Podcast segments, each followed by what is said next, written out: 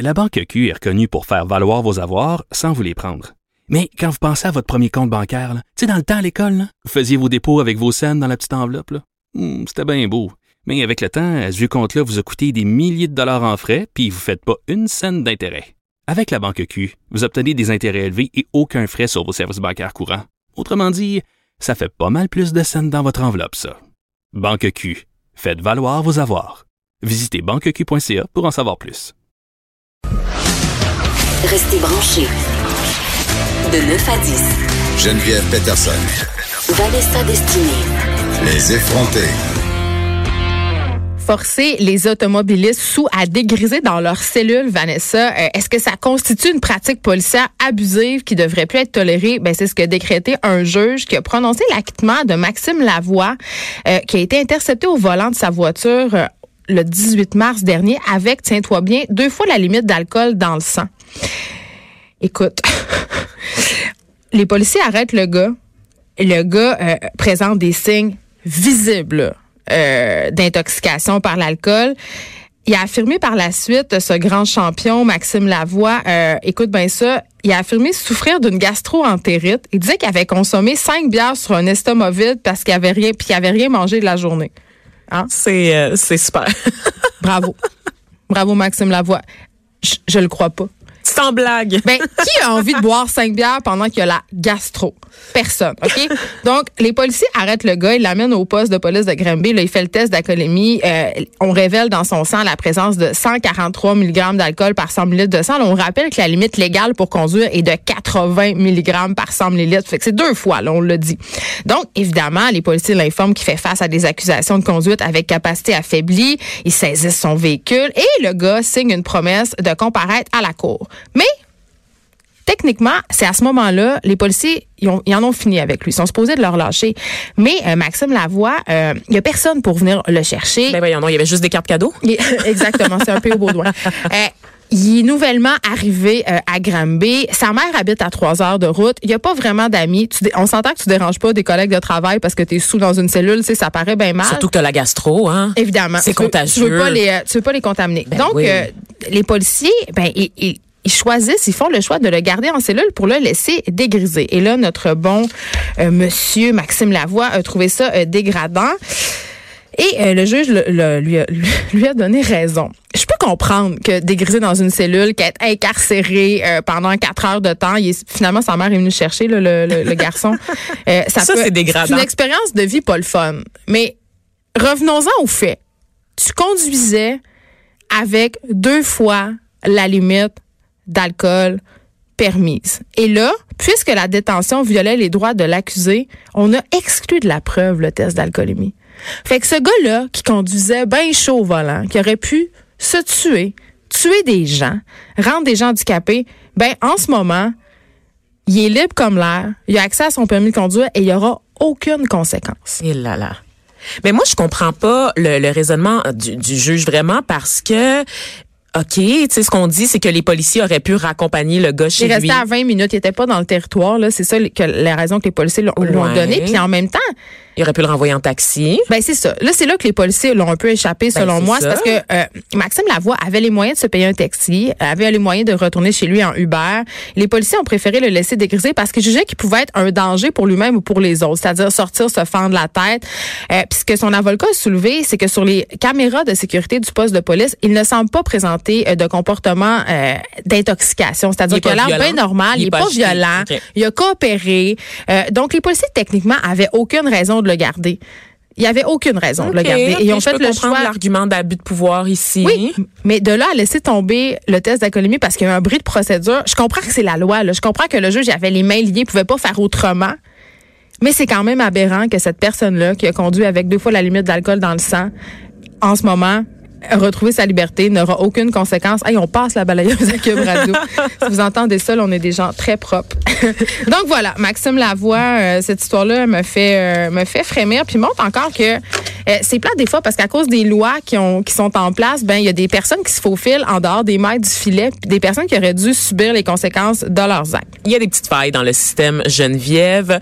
Autre gros dossier euh, qui a retenu mon attention ce matin, en fait, il y a beaucoup de voix en ce ce moment, Geneviève, qui s'élèvent pour réclamer que l'infertilité, gros dossier, soit considérée comme une maladie au Québec. Mais Donc, tu sais que l'Organisation mondiale de la santé reconnaît l'infertilité comme une maladie. Et là, j'ai beaucoup de misère. J'ai Ben, beaucoup ça, de misère. Parce Vanessa. que là, c'est ça. Il y a une association, l'association Infertilité Québec, voudrait obtenir en fait que les traitements de fertilité soient financés par l'État. Mais comme ils l'ont- ils l'ont déjà épisode. été. Ouais, c'est ça.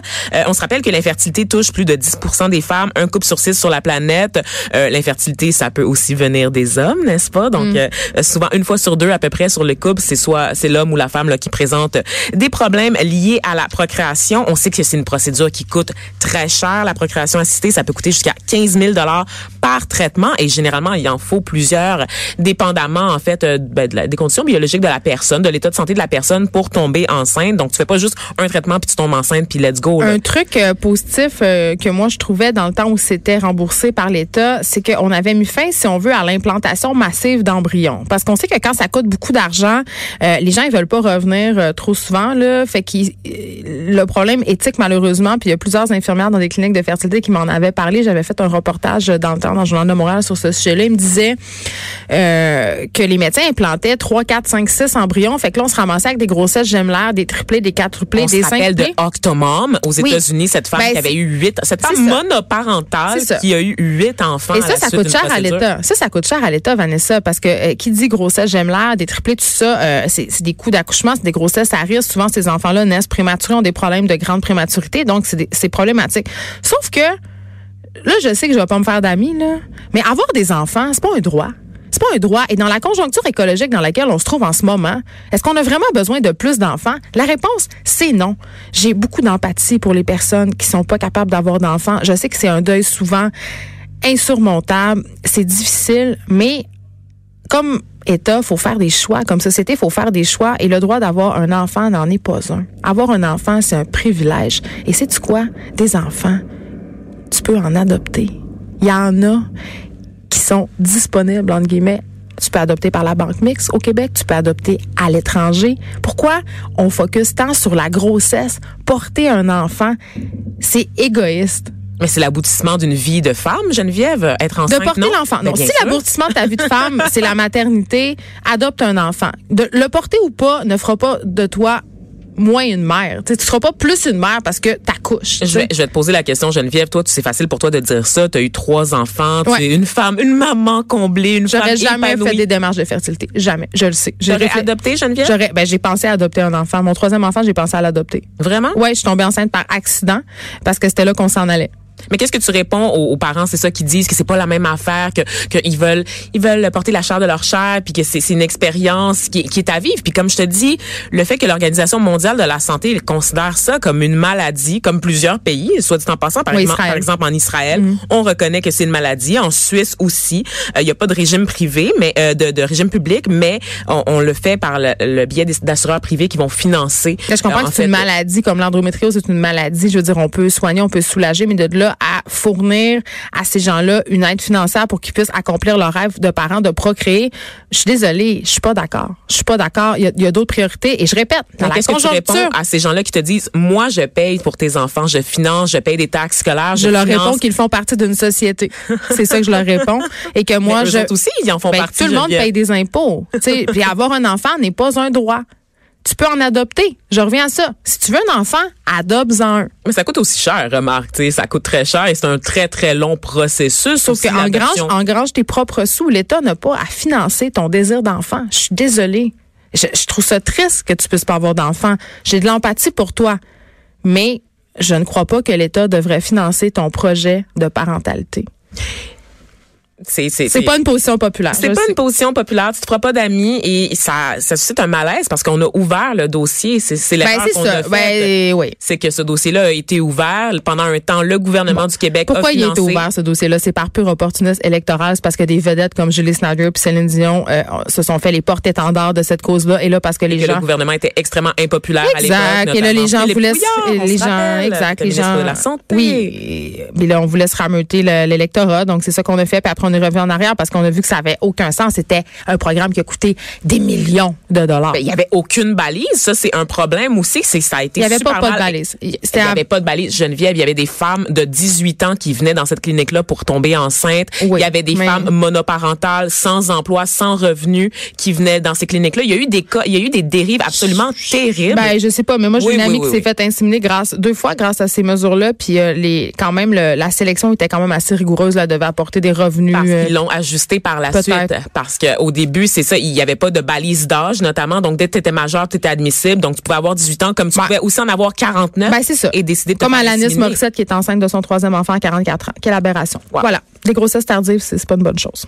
Je le dis. Ça y est. Ça, Vraiment, elle aura aucun ami à la fin Ça me dérange pas. Des amis, des vrais, j'en ai déjà. T'as besoin d'amis pour la fin de semaine? Je t'ai, Vanessa. Et on va s'en aller vraiment dans le plus léger parce que je sens qu'on s'enfonce dans la polémique.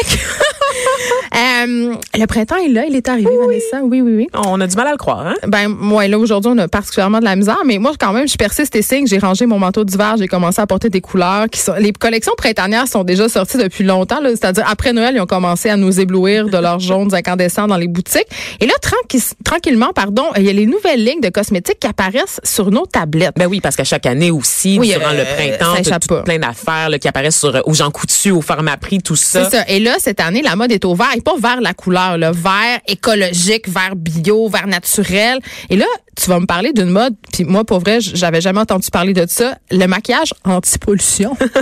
Mais l'industrie de la mode et de la beauté, Geneviève, a pris acte de notre éco-anxiété grandissante. Sais-tu ce qu'on entend par éco-anxiété? C'est le mal du siècle, Geneviève. Ben, OK? c'est être stressé avec la fin du monde. Là. Oui, je pense oui, qu'on oui. l'est tous. Donc, pour la petite histoire, là, pour nos auditeurs qui sauraient pas c'est quoi, euh, Glenn Abrek, un philosophe australien, a été le premier à parler d'éco-anxiété, qu'on appelle aussi la solastalgie, attention les grands termes, au tournant des années 2000. Donc, c'est pas nouveau pour décrire, un peu la détresse émotionnelle et existentielle, n'est-ce pas? Qui sommes-nous? Que faisons-nous ici? On va tous mourir. Causée par le dérèglement climatique. Solastalgia, ça signifie être privé de l'essence même de son environnement, Geneviève. Donc, voilà pour ta culture populaire.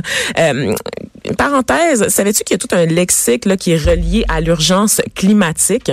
En plus d'éco-anxiété, on va aussi parler là, de d'éco-paralysie. C'est quand l'ignorance ou la surabondance d'informations et de la désinformation sur les changements climatiques finissent par entraîner une espèce de confusion chez le ça commun des s'appelle mortels. juste Internet. Ah non, pas du tout. Ça fait en sorte qu'on a une espèce d'apathie. On est tellement dépassé. on en est comme. Patrick Lagacé, on est comme, qu'est-ce qu'on peut faire? Il y a rien à faire. Exactement, genre on fait rien, c'est le statu quo. On parle aussi d'éco-confusion quand les gens se sentent impuissants et incertains face à une menace, une menace réelle, surtout quand leurs dirigeants, n'est-ce pas, euh, répondent par le déni ou par la stupidité crasse Geneviève face à l'urgence climatique. Je rappelle qu'on est encore en attente d'un plan cohérent de la CAC concernant la crise environnementale. En quoi ça rapporte ma face, Vanessa, là? Je viens Je voulais- fait, Je là. voulais y aller à- à de mon petit éditorial ce matin, Oui, Geneviève. C'est pas juste Benoît Dutrisac qui a le droit de faire ça. Moi Aussi. aussi, Geneviève Peterson. T'attends impatiemment ta place à Salut Bonjour. Écoute, je me peux plus. Appelez-moi pour un duplex n'importe quand. Donc, pour revenir à l'industrie de la mode et de la beauté, on emboîte le pas, Geneviève, à ce qui se fait depuis des années dans le milieu de l'alimentation, hein, la fameuse mode du bio,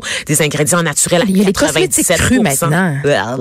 Chez Lush, ils sont bien forts là-dessus. J'y crois pas. Ah, j'adore, moi, les produits de Lush, euh, honnêtement. Mais les cosmétiques crus, je sais pas qu'est-ce que ça apporte de plus. Jacinthe René aussi une collection bio, vegan de- d'affaires non, Non, on l'aime pas, elle. On l'aime pas, elle. Maintenant qu'elle a embauché moi du- qui l'a dit. Oui, maintenant qu'elle a embauché des chimistes, peut-être que peut-être qu'on va peut-être la recevoir, peut-être qu'on va peut-être la recevoir à cette émission, Non. Geneviève Peterson. Non, mais moi, je pense euh, que c'est la prochaine sur la liste des stars has qui font faillite. c'est pas moi qui l'a dit celle-là. C'est moi. c'est oui, c'est euh, ouais, Elle m'a déjà ouais. envoyé des mises en demeure parce que j'avais parlé contre elle. euh, j'avais dit que faire la promotion, de dire que des juvères, ça pouvait guérir le cancer, c'est très dangereux. Ah oui, hein? Ouais, j'avais ah, dit ça dans ah, ouais, ah, Châtelaine. ouais, ah, Elle était ouais. pas contente, la madame. a-tu envoyé une mise en honneur euh, à l'Organisation mondiale de la santé aussi? Ou, euh, Ben, J'attends qu'elle envoie des mises en, elle a un script qui envoie des mises en demeure pour elle chaque vendredi. Prend deux heures de sa journée puis envoie des mises en C'est son demeure. courrier du cœur. Mais c'est écrit sur du papier recyclé vegan. C'est-tu vrai? Oui. Oh mon Dieu, Mm. En faisant ça, il boit un grand lait de soya. Est-ce qu'elle donne un bec dessus? Je pense Avec pas. son, son biologique. Ben, pas pour une mise en demeure. Ah, Ça, d'accord, ouais. d'accord. Ça doit être de la feuille de lin. Ré- récupère ça, Geneviève. Là, tu pourrais, tu pourrais essuyer euh, ton enfant avec ça. Donc, euh, oui, revenons nos moutons, c'est-à-dire euh, des cosmétiques ça, écologiques. Le beurre de, de karité équitable, blablabla. Euh, donc maintenant, la grosse affaire, tu le disais, Geneviève, c'est le maquillage et les crèmes anti-pollution. Selon l'Organisation mondiale de la santé, encore celui-là. Mais voyons, on pense 80 qu'on a ça aujourd'hui. Ben oui, hein, c'est le, le trois quarts de notre émission. 92% de la population mondiale vit dans un environnement trop pollué. Donc ça nous inclut, Geneviève, c'est pas juste les gens en Chine, c'est nous aussi. Et le maquillage anti-pollution, ça nous vient ça nous vient d'Asie, un peu comme toutes les dernières innovations. Parce qu'en Asie, c'est très pollué. Écoute, mais si toutes les innovations aussi en termes de produits de beauté Oui. nous viennent d'Asie, on se rappelle que la Corée du Sud s'est rendue l'usine mondiale du make-up.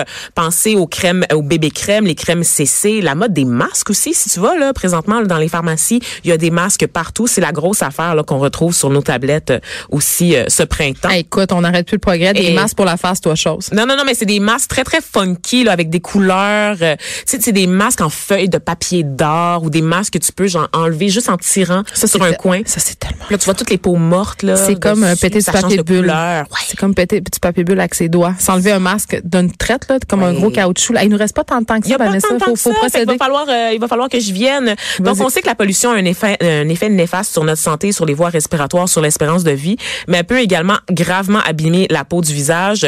Euh, suffit de se démaquiller le soir, faites le test, Geneviève, et vous aussi, messieurs, vous allez être renversés. Quand tu passes une lingette Ouais. démaquillante sur ton visage, non maquillé évidemment, tu vas voir le résultat d'une journée à affronter les éléments. Un Donc, petit gris.